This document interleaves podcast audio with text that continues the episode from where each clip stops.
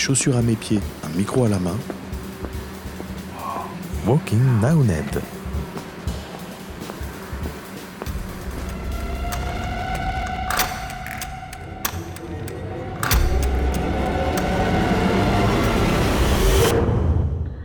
Bah, je m'appelle François Montupé et je suis le chargé de communication du Ferrailleur depuis une dizaine d'années maintenant.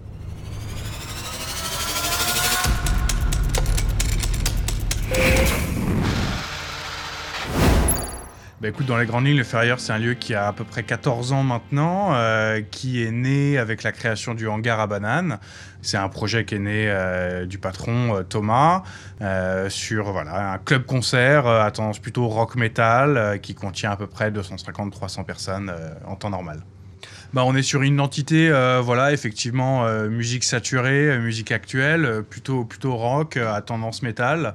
Euh, mais voilà, c'est punk, c'est hardcore, mais c'est aussi euh, hip-hop, c'est aussi chanson française, c'est aussi électro.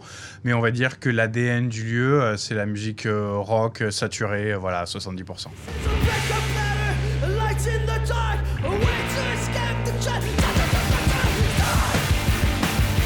Bah écoute, le au premier confinement d'avril-mai, euh, on a fait, on a fait euh, le ferrailleur à la maison dans un premier temps, donc c'était euh, pas mal de concerts qu'on avait enregistrés pendant les 10 ans du ferrailleur, qu'on avait en vidéo de ma sister No One is Innocent et pas mal de groupes comme ça qu'on a dans un premier temps diffusés. C'est des concerts qui avaient jamais été diffusés.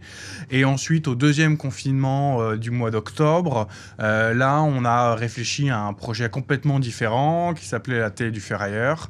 Et, et l'idée, été de complètement faire une scénographie différente à l'intérieur du lieu, utiliser tout l'espace qu'on avait à disposition normalement et le public pour faire une scène euh, voilà, euh, complètement différente, beaucoup plus grande, euh, pour faire une émission tous les mois à partir du mois de janvier, avec à la fois du live, des interviews et tout un tas de trucs.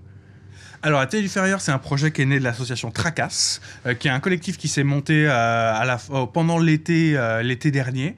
le but, c'est de euh, faire se concentrer euh, des artistes, euh, des techniciens, des vidéastes, des mecs qui font des sites internet, évidemment des ingénieurs du son, des scénographes, etc., avec l'idée de monter des projets pendant, pendant la période de pandémie, des projets culturels.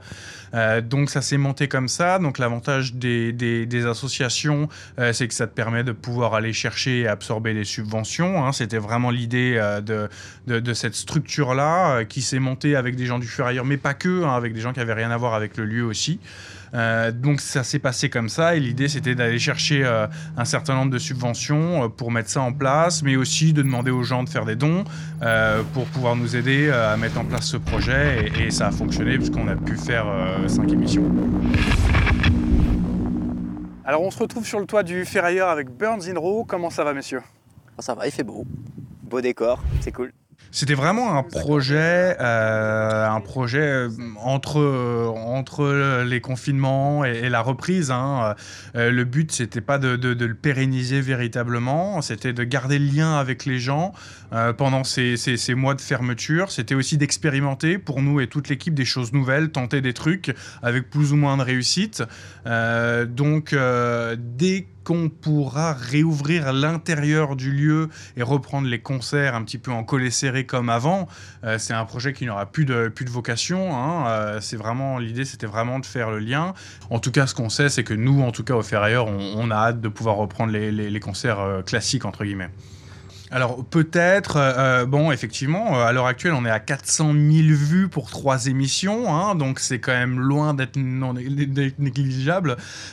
comme tu peux le voir, parce que là, on est à l'intérieur de la salle pour enregistrer cette interview, la scénographie prend énormément de place, donc elle peut pas être présente quand on accueillera du public de manière normale. donc c'est pour ça que je pense que le projet, à partir du moment où la salle réouvrira, aura plus vraiment de vocation à exister. mais est-ce que ça nous donnera envie de faire d'autres choses? Est-ce que ça nous donnera envie d'exploiter le lieu de manière différente?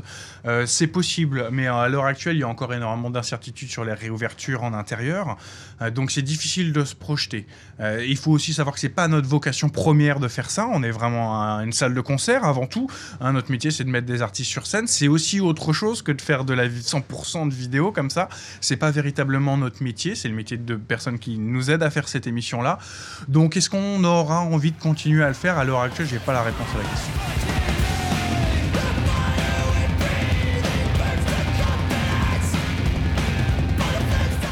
Alors absolument, comme tu le dis, déjà l'idée c'était de garder le lien avec le public, euh, c'était de leur montrer qu'on est actif, qu'on tente des choses.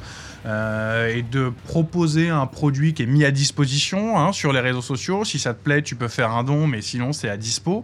Euh, et ensuite, c'est extrêmement important bah, pour nous, pour l'équipe, hein, de, tout simplement faire quelque chose. Alors ça paraît un peu, peu débile de dire ça, mais, mais c'est la vérité parce que c'est des mois et des mois d'inactivité euh, pour tous les techniciens, tous les gens qui travaillent pour le lieu et, et, et, au, et au, travers, autour du ferrailleur. Donc c'était super important euh, et ça nous a permis, euh, je vais pas dire de pas devenir fou parce qu'il faut pas dire n'importe quoi non plus, mais en tout cas vraiment de s'occuper, d'être motivé et, euh, et, de tenter des trucs nouveaux. Qu'est-ce qui restera de cette du ferrailleur ensuite Je sais pas. Bah déjà les replays évidemment euh, qui sont dispo, mais euh, bon, je pense qu'en en vrai on a tous vraiment envie que ça réouvre et, de refaire des concerts normaux.